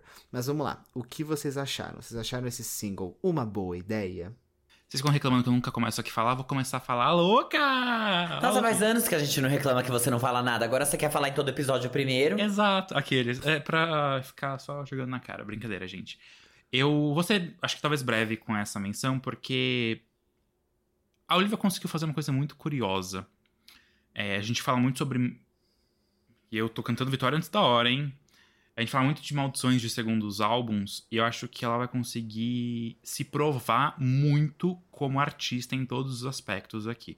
Como compositora, como vocalista, como artista mesmo. Tipo, porque a faixa tem uma boa produção. Pra mim, assim, não é um single single, Pra mim é um single promocional, o é pelo Jura?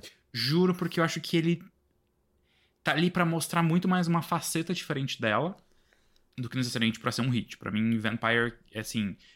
pessoalmente, Vampire, tipo, simplesmente outro nível.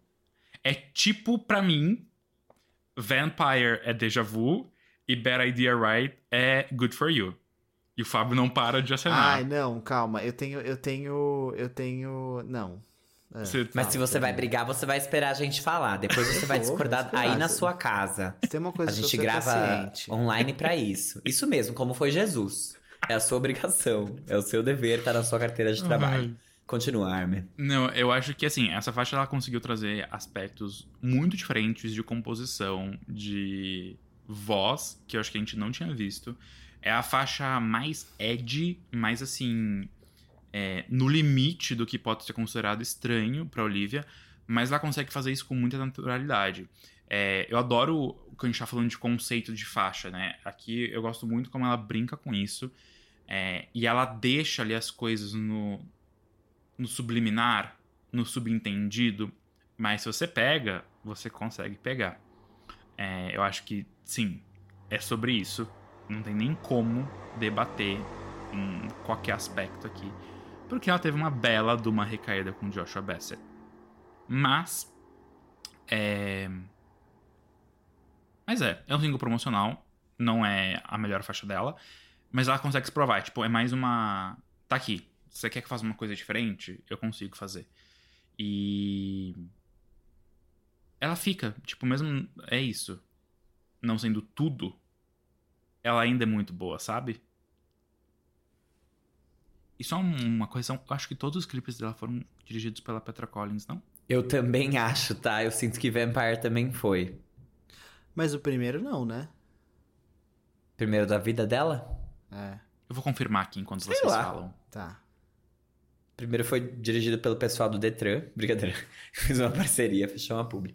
Gente, entrou alguma coisa no meu olho, então ele tá horrível. Então eu vou gravar bem assim, piratajão, pra lembrar vocês da melhor era do cantor.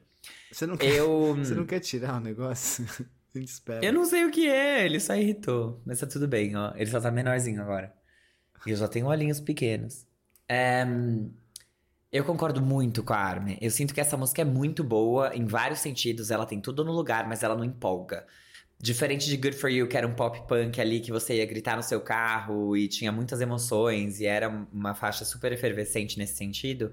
Essa daqui é inteligente, essa daqui tem as referências que tornaram ela grandona, né? Então, o pop punk parece até algum- um- uma faixa ali remanescente inspirada e não copiando. Aqui ela foi bem original. O The Best Damn Thing, da Avril Lavigne, que foi produzido pelo Dr. Lucas Abdelmaci. E aqui ela traz isso. é, traz, Não, né, aqui, essas- aqui, essas- não, aqui você foi artista. Acho que a gente precisa Amigo. falar sobre isso agora. Amigo, aqui na verdade eu plagiei, porque quem inventou isso foi você. É, Foi eu. Foi, Ai, foi que sim. pode ser, é uma coisa que eu falaria. Com certeza, amigo, você falou primeiro. You said it first. Eu só não tenho um episódio pra referenciar aqui, mas você já tinha dito isso antes.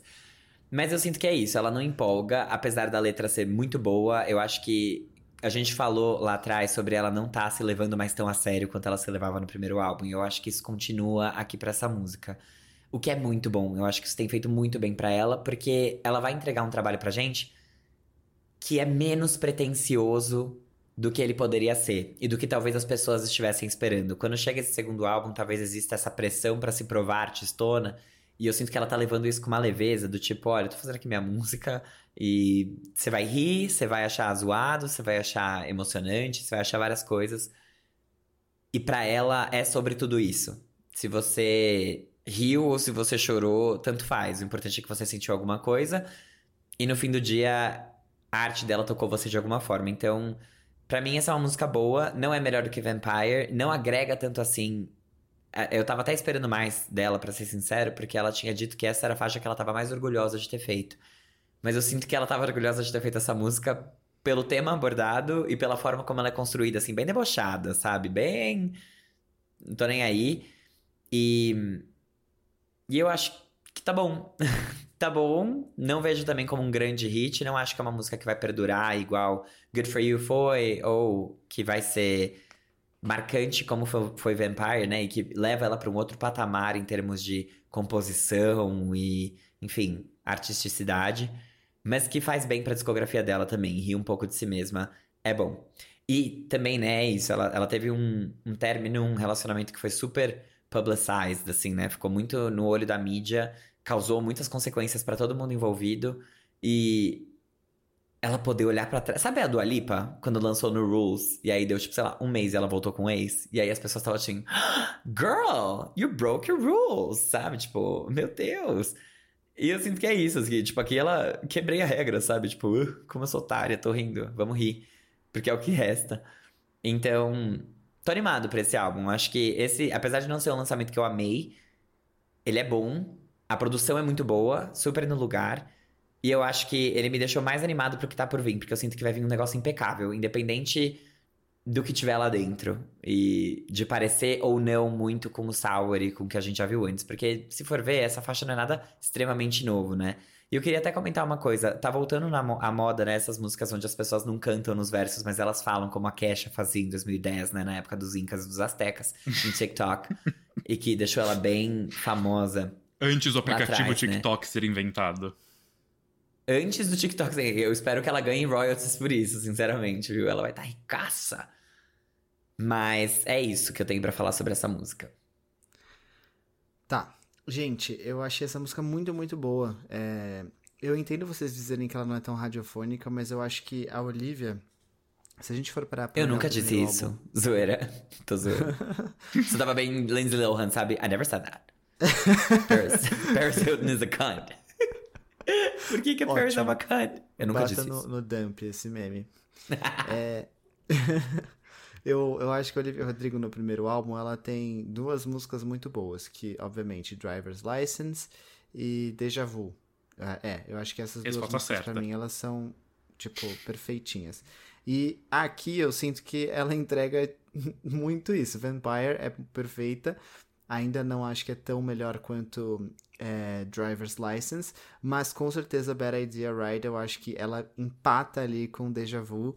e eu acho essas músicas. É, eu acho muito boa. Eu achei, achei a produção dela é muito, muito legal, justamente pelo fato dela não se levar tão a sério, ela conseguir fazer coisas que eu não tava esperando nesse sentido, assim, apesar dela repetir ali algumas coisinhas do pop punk, eu acho que os vocais dela nessa faixa estão muito legais. Me lembraram um pouquinho os vocais da Halsey. É, não sei se vocês perceberam isso quando a Halsey faz o, o, o rockzinho dela, mas eu achei muito bom, assim, debochada na medida certa, ao mesmo tempo que a letra é muito afiada. é, e a produção tá muito boa, na minha, assim, na minha opinião, é isso. Eu vou te cortar pra dizer, aproveitar que você trouxe aqui ela, Rose. Eu sinto que ela recebe pouco crédito pelo papel dela na volta do punk rock.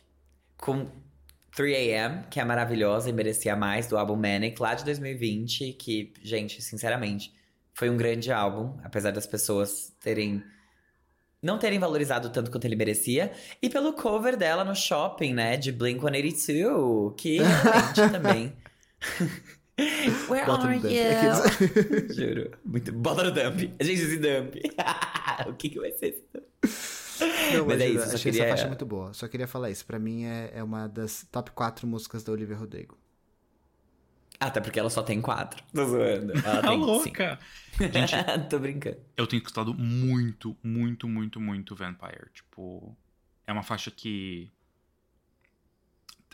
Eu não tenho escutado tanto. Eu não tenho escutado tanto, pra ser sincero. Nem eu. eu. eu achei ela ótima, mas eu, eu prefiro não gastar as minhas escutadas nela ainda. Eu prefiro quando sair o álbum. Nossa, não tem nem como. E é, é difícil eu fazer isso hoje em dia, de escutar singles assim, antes de sair o álbum. Normalmente eu, eu faço isso, eu me. Tipo, guardo. Guardo o play. É, é que o Apple Music tem um negócio, eu acho que o Spotify tem a mesma coisa, que é o Infinity, o infinito. É, quando você tá tocando uma playlist, tá tocando um álbum, você pode deixar ele ativado igual um aleatório da vida. E aí, quando acabar, ele já emenda em outra coisa relacionada que ele acha que você vai gostar. Sim, tem o Spotify Ah, sim. total. E ele tem feito muito isso tocado Vampire. E eu nunca pulo. Tipo, nunca. Sim, eu entendo. Gente, mas isso daí é tudo comprado, tá? Porque na época. Nem lembro. que- Na época que a Sabrina Carpenter precisava se tornar a próxima princesinha do pop, só tocava Nonsense. E aí a música começou a crescer no charts, as pessoas nem sabiam quem era. E, tipo, juro, foi um negócio meio tipo. Ai, todo mundo tá mim, recebendo Nonsense hoje- como indicação. qualquer música que eu dou play, depois vem nonsense. Tá vendo? Você continua no algoritmo. Tá preso. Black Mirror, a próxima temporada é sobre isso. Brincadeira. Mas eu acho Nonsense muito boa, inclusive, falando aqui da, Ah, da ex-rival da Olivia Rodrigo. Acho muito boa, acho que ela também é entrega muito. boa. É mesmo, inclusive, enfim, boa. Não é ela a pauta. Não vamos tirar aqui o foco Não, de uma é. mulher filipina, louca, sei lá, que- se ela é filipina. Vai, Armin, vamos falar, da, vamos falar do filme do momento. Vamos falar de um filme gay, porque o Farofa Conceito tá adorando esse conceito aqui de vir ficar falando de coisa bem de viadinho, bem De ser rosa. gay, né? Olha isso aqui, gente. Não tem como você chegar numa livraria, olhar isso daqui e falar que isso aqui não é viado. Tipo, se você tá ouvindo o podcast e não assistindo, eu tô mostrando na capa do livro, que assim, é de um rosa. Sei lá. Um rosa Barbie ali, um rosa que vai te transformar em feministo, que vai destruir o patriarcado. Mas chegou no momento a gente falar disso, de um filme gay, porque depois de muita divulgação no Twitter, saiu na última sexta-feira a adaptação homônima do best-seller Vermelho, Branco e Sangue Azul no Prime Video. O filme, que acompanha uma improvável história de amor, se consolidou no top 10 de filmes em alta na plataforma. Uau, não tinha visto isso.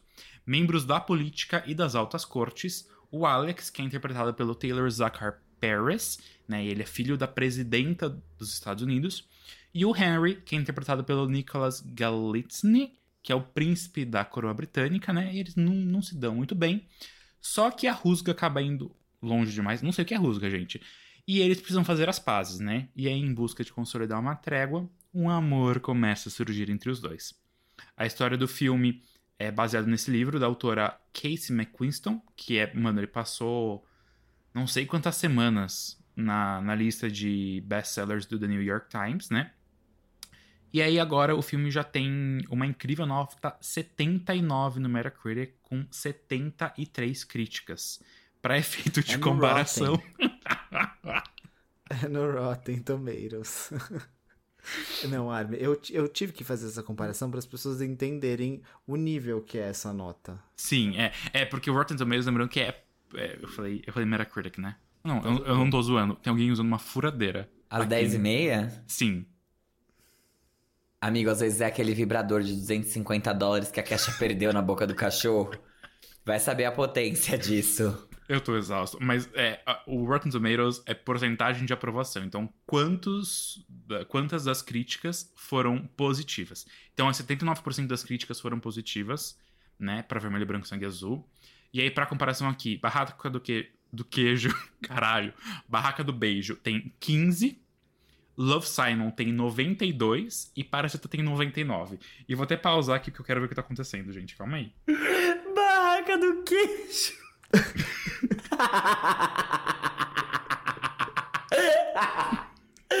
Meu Deus do céu. Barraca Deixa a do barraca do queijo. queijo, por favor.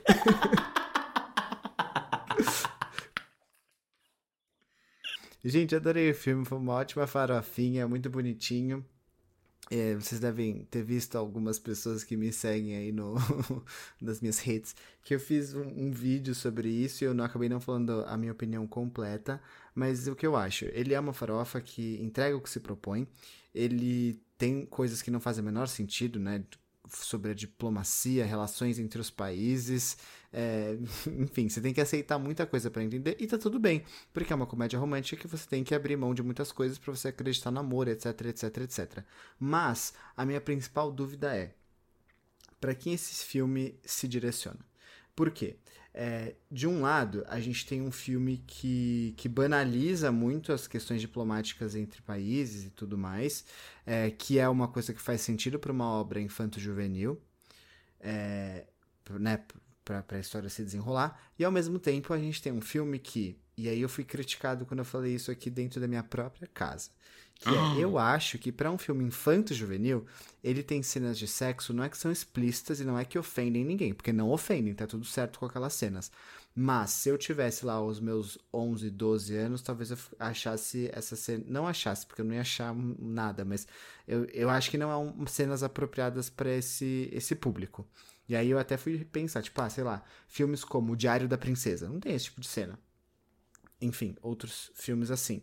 É, não tem cena assim de sexo, mas tudo bem. Isso não me incomoda, tá? Eu não acho que ofende ninguém. Mas eu fiquei na dúvida, pra quem que é esse filme? Pro público infanto-juvenil ou pra um público adulto, tipo nós agora, que, que não tiveram esses filmes fantasiosos e quase até contos de fada quando a gente era é, criança e adolescente. e aí eu fiquei na dúvida, porque eu sinto que eles tentaram mirar nos dois, só que aí acaba indo ali no mais ou menos para cada um. Mas funciona, é divertido, é leve, gostoso e o ponto alto, obviamente, é a química entre os dois atores. Fato. Tem uma coisa que me incomodou muito é a tela verde numa cenas que eu achei assim, cara, não acredito. Porco, né? Um pouquinho melhor, foi meio porco. Mas tudo bem, entendeu? Tá tudo certo. Amigo, eu concordo muito com você sobre as cenas de sexo. Inclusive, você assistiu o vídeo que o Farofa Conceito fez? Vídeo curto falando sobre perguntas e respondendo isso? Porque eu indiquei o filme para adultos LGBTs exatamente como você falou. Porque. Hum. Pra mim é isso, assim, um filme que tem cenas como aquelas, ele não é para adolescentes e crianças. Tipo, ele é, não é. Ele é realmente. Sabe por quê? Não tem sensual problema. demais pra isso. Não tem problema mostrar cena de sexo, não é sobre isso. É que tem alguns detalhes que eu acho que a gente deve entender porque a gente vivencia isso, que eu acho que ficam muito explícitos para uma para um adolescente. Tipo, 16 anos para mim. A, é. a classificação indicativa, no mínimo, no mínimo. Até porque 18 seria um pouco demais, né? Não é como se aparecesse pinto lá. Mas, tipo, 16 anos. 14, não, 14 é... passa. 14 passa. Não passa, não passa, não. Brincadeira. Ah, eu pode, já fiz, tá bom? Eu já fiz classificação indicativa Com de 14? filme. Com 14 anos. Com 14 anos. Que horror. Fez tudo aquilo. Nossa, com Harry. começou cedo. Ai, amigo. Ai, gente. E Continua. a gente reclamando da Melody, né? É... Não, é isso, assim, eu acho que nada a ver ele ser um filme 14 anos, não concordo com essa classificação, porque eu acho que realmente ele é mais picante do que deveria. Não é que. Enfim. É... Não e ofende ele tem ninguém, mais de uma errado. cena. E eu acho que isso também é uma, uma questão da quantidade, tipo, ele tem mais de uma cena que são assim, sabe? Não é, não é que, tipo, ai, tem um momento que eles, uau, insinua-se que eles vão transar. E, tipo, não, é, acontece mais de uma vez. Então, sei lá, achei um pouco demais também. Por isso que eu não acho que é um filme pra adolescentes e cri... muito menos criança. É, mas eu gostei bastante do filme também. Eu acho que ele é muito bom. E ele cumpre esse papel, pelo menos pra mim, é, de ser essa comédia romântica LGBT que a gente precisava, sabe? E bem feita também. A química deles tá boa. Eu acho que todos os atores vão muito bem. Eu sei que eles mudaram muita coisa do livro, apesar de não ter lido o livro e nem querer ler, até porque eu nem sou alfabetizada. Mas é, eu acho que, no fim, o... o saldo foi bem positivo. Apesar dele não ser um Love Simon, como a gente colocou no vídeo curto. É, ele entrega o que ele tem que entregar, dá pra se divertir, é fofinho, é legal. Eu gosto dos diálogos também. Eu acho que ele é feito. Existe um cuidado nesse filme, né? Ele não é só um pastelão, né? Ele tem os efeitos ali, Tem. ele tem todo As um cenas que você falou craft. são muito boas. É, Eu acho que a cena da festa é muito interessante. Uhum. A forma como eles conseguiram retratar que, tipo, eles não conseguiam parar de olhar um pro outro.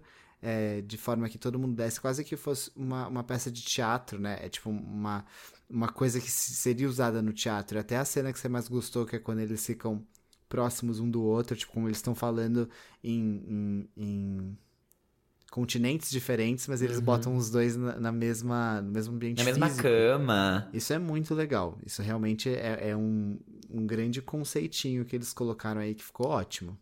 Exatamente, e eu admirei muito isso, porque eu não esperava que o filme fosse ter esse cuidado, até porque outras séries, né, e, e filmes mesmo, que a gente vê, tipo, A Barraca do Queijo e, e os outros, tipo, ai, o verão que eu fiquei bonita e tal, eles não têm esse nível de produção. São um boa. A Barraca do Beijo menos, mas. Assim, estão ali pra entregar o que tem que entregar também. Mas aqui eu acho que eles se esforçam pra ir além e, e para mim dá certo, pelo menos. Então, é um filme que eu gostei bastante. Eu não tava esperando gostar tanto assim, achei que ia ser besteirinha. Tanto é que me surpreendeu ver tantas cenas picantes assim, porque eu achei que ia ser um filme bem adolescente, sabe? Infanto-juvenil. E no fim, não é tanto. Claro que tem ali as futilidades dele, mas o que esperar, né? De um filme Pra que mim, que retrata faz sentido americanos e É a britânicos. cena que, que parece que vai ter um atentado na escola. E aí Ah, é. simplesmente jogam Nada eles dentro do armário de vassouras. Aquilo lá pra mim eu falei, gente, não é possível. Eu quase desisti do filme nessa hora, mas aí eu continuei e valeu a pena. Não, e o cara. Te... Isso aqui é com spoilers, tá, gente, ouvintes? Mas e o cara que. Ai, ai, tive um caso. Uma vez eu fiquei com um homem, era jornalista que ele fala de política. Não, isso ah, pelo amor mim, de Deus. Isso pra mim não dá. Isso pra mim não dá. Tipo assim, é inconcebível Nunca. o filho da presidente dos Estados Unidos andar pra uma faculdade livremente e, e ficar abrindo a boca sobre os planos da mãe É. dele pro governo, pra um ex-ficante dele que é jornalista. Ah, tenha dó. Que que é isso? Juro, burrice. É que nem a Anitta casar com o Léo Dias. Tipo, não faz o menor sentido. Não faz, gente. Não faz. É vazamento na certa, entendeu? Então, falta, falta um pouco de bom senso. E eu não sei se isso tá no livro. Não, provavelmente tá no livro. Eles não iam inventar isso pro, pro filme. Inventaram. Spoiler. Ficou ruim. Tá? Então, ah, Ficou blá, ruim, não faz blá, o menor sentido. Eles mataram a irmã do cara e trouxeram um jornalista viado que só serviu pra. A gente devia ter perguntado Não, qual, qual personagem a ainda, gente mais né? odiou, né? Pra Latino. falar sempre mal os de latinos, latino. né? É, sempre, Sempre, um os latino. latinos, sempre latinos. Sabia que você era brasileira, você tem garra. Sempre um latino. Gente, é muito ruim, assim, você conhecer. Imagina, Ele mete o pau no filme. É Não, não, não, não, não, não. O filme, o filme é bom. Vamos por partes. O Filme é bom, eu gostei, me diverti. É, e eu, eu talvez seja duro demais aqui falando as minhas opiniões, mas é a mesma coisa de Barbie de Oppenheimer. E aqui a questão não é nem que eu conheço muito cinema ou qualquer coisa do gênero, não é por isso. É que eu conheço a obra original, eu conheço o livro. E é muito ruim, é isso que eu ia dizer, você conhecer a base tão bem, porque aí você vê o que virou e você fica. Eu fiquei muito confuso durante o filme. Porque eu li o livro faz mais de um ano. é, e tinha coisas que eu não lembrava que tinham acontecido. E tinham coisas que eu assisti o filme e falei, mas isso não é assim.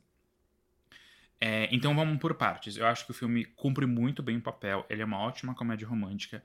Ele é muito divertido e ele é muito romântico. Então ele check na categoria de gênero. Mas, é, para mim, acho que teve coisas que funcionaram de mudanças do livro pro filme e teve coisas que não funcionaram. Por exemplo, é, essa questão do jornalista, eles juntaram dois personagens. É que com spoiler, tá? Se você não quiser saber. Eu já falei de maneira muito geral da minha opinião. Se você não quiser saber das informações a respeito do livro, não siga no episódio, porque eu vou hablar mesmo. Mas o jornalista não existe no livro. O que existe no livro são dois personagens diferentes.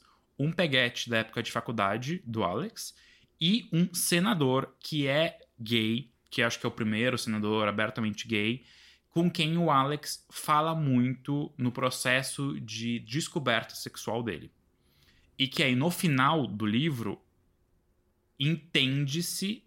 Entende-se não. Ele vira casaca e ele vai apoiar o outro republicano filho da puta.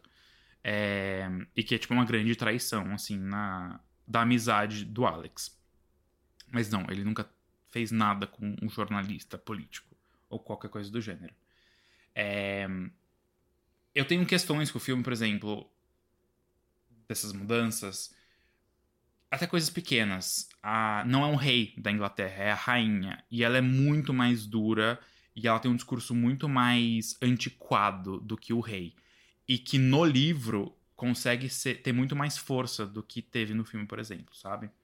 Mas outras mudanças, ok. Tipo, tiraram a irmã do Alex, que realmente, assim, ela seria muito coadjuvante, não teria tempo de explorar aquela relação. É, Eles juntaram certas cenas, que nem a cena do karaokê não acontece naquele momento, ela acontece em outra viagem que eles fazem juntos e que, tipo, tudo bem, porque não tem. não cabia, sabe?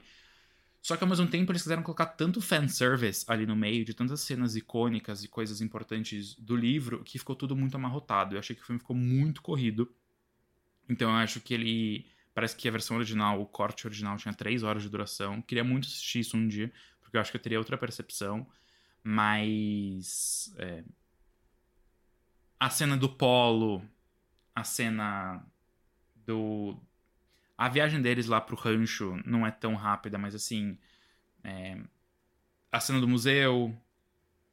O History, huh? que é a história, hein? Que é talvez a fala mais conhecida do, do livro, eles colocaram em outro contexto. Originalmente estava num dos e-mails barra mensagens que eles se enviam e eles colocaram nessa cena do museu. Então eu entendi que eles tentaram ao máximo aproveitar o máximo do né, conteúdo possível. Só que eu acho que eles perderam um pouco nisso do roteiro. É, nas divulgações, eu não tava gostando dos atores, do Taylor e do Nicholas. Mas eu acho que no filme eles funcionam muito bem. Os dois têm muito carisma. E sim, tem muita química. Não tanto quanto o Nick e Charlie, mas gosto muito da dupla. Hum, eu acho que mais. Você acha que mais? É porque eu acho que eles têm Uhum. essa questão mais. Não sei, mais Eles sexual. podem ser mais sexuais, eu É, acho. É. E aqui eu vou falar um São velhos negócio também, né? que. Ah, é, podem fazer cara de pedindo pica, tem tudo, todo um contexto aqui que já muda, muda o cenário. Mas que realmente, eu acho que assim, apesar de ele não ser verossímil, que é aquilo que a gente falou do. É, do... desculpa, desculpa. É que é muito, é, é muito óbvio umas horas do Henry, né? Ele- eles realmente atuam bem, esses dois. Ah, ou não, né? Olha o homem que tava na frente dele. Você ia atuar, será? Brincadeira. Ih! Mas, é, que a gente falou de Heartstopper, por exemplo, que tipo, não era verossímil adolescentes de 16 anos daquele jeito. Aqui é pelo oposto, tipo, é muito mais próximo esse. Ah, é. o total. toque, o choque, tipo, que no Heartstopper eles Apesar de ser uma literalmente fazem. completamente sem sentido, os personagens são bem reais, assim, como pessoas. E aí é um outro, um outro ponto que eu queria trazer, porque no livro ele consegue simplesmente ao ponto de você nem se indagar tanto a respeito disso. Tipo, até parece que o filho da presidenta com o príncipe da coroa britânica, tipo, iam acontecer isso. No livro, você vai entrando, se você se deixar levar também, é, e você nem se pega tanto. Mas acho que aqui no filme, o que ficou mais escrachado é justamente a tela verde. Como eles deixaram meio mostrar, tipo, Zoado. é, eu acho que perdeu um pouco do E que foi de podia. propósito essa escolha, né? Porque não tem como. Não sei se foi necessariamente de propósito, amigo. Pode ter sido uma questão orçamentária mesmo. Não, mas é porque a tela verde dá pra você. Errou. É só. dá pra trabalhar na edição, né? Então, mas uma tela verde melhor custa mais caro, entendeu? Um efeito melhor de tela verde. Ah, pô, gravou no estúdio. não, Enfim, não, é, sei. não é. Tô falando Não, só do, entendi do custo de falou. gravação, é do custo de pós-produção mesmo, de fazer os efeitos. Entendi, entendi, entendi. É, mas enfim. E eu só queria, último desses pontos que eu tô trazendo de comparativo, etc., porque realmente são coisas que eu fiquei um pouco em choque. É, dessa questão sexual que vocês comentaram, tem uma cena que, tipo, eles literalmente pegam na mão e o Alex fala, ah, eu nunca fiz isso. É, e aí o Harry, ah, eu vou te ensinar. É muito tosco, mas no livro eles colocam, tipo, ali claramente, vamos ser bem abertos aqui, o Harry é o passivo do rolê. No livro, eles têm um full circle isso depois. E, tipo, Eu imaginei, sabia? E fez muita falta pra mostrar o desenvolvimento do relacionamento dos dois, eu achei, no filme. É, Sim. até pra ter um pouco é mais de. eh, Pessoas gays poderem se relacionar, que é aquilo que você estava se indagando, já. Total, e eu, eu, eu percebi isso no filme, no, na forma como o personagem do Alex, ele, ele se desenvolve até na identidade sexual dele durante o decorrer do filme, né? Uma coisa que o Henry já tem mais estabelecida pra ele e o Alex não. Não, no E livro é uma grande coisa o Alex se Aham. descobrir bissexual. Tipo, ele era 100% Aham. hétero, ele não imaginava que aquilo fosse acontecer com ele. Sim, e deu super pra entender que no livro. Assim, eu imaginei, na hora eu falei, não, no livro eles devem tratar isso muito bem, porque eu consegui entender que isso aconteceu. Tipo, eu consegui captar é, que rolou isso, e só pelo fato dele, dele, da pergunta que ele fez e como o Henry respondeu, Uhum, deu pra entender que isso ia acontecer depois. Exato. Aí, gays, né? Da gente dá muito pra entender. Não, e seria um. E é um momento no livro muito bonito. E que seria muito bonito no filme. Mas tudo bem, ok. Tudo isso considerado, é uma bosta você conhecer demais as coisas, porque a ignorância realmente às vezes é uma benção. É, Uhum. Eu acho que eu conseguiria ter me abstraído e aproveitado mais o filme se de fato eu não tivesse todo esse contexto. Mas foi o que eu falei no começo, repito aqui, é o que eu tenho falado nas últimas críticas de coisas audiovisuais. Talvez seja um feedback pra mim mesmo, que eu talvez tenha que aprender a ser menos duro com as coisas. É, mas eu sim me diverti, eu acho que é um roteiro divertido no sentido de tem linhas ali muito sagazes, umas tiradas muito boas. É... E o saldo é positivo, tipo. Love Simon foi de fato, e eu lembro muito disso na época, foi a primeira comédia romântica LGBT de um grande estúdio. A gente tinha filmes independentes antes, mas de um dos grandes estúdios não. E a gente ainda hoje tem uma baixa representatividade. E eu acho que, respondendo a sua pergunta, G, pra quem que é esse filme, eu acho que pra todo mundo, tipo, no sentido de que ele pode servir como um, quentinho no coração e um lugar pra gente, onde a gente quer recorrer quando a gente quer ver alguma coisa que seja próxima, assim, da, da nossa realidade. Não porque sejamos filhos da, da presidenta ou algo do gênero. Mas da gente entender isso. é, E ao mesmo tempo pode ser algo que pode servir, sabe? Tipo, de expandir a mensagem.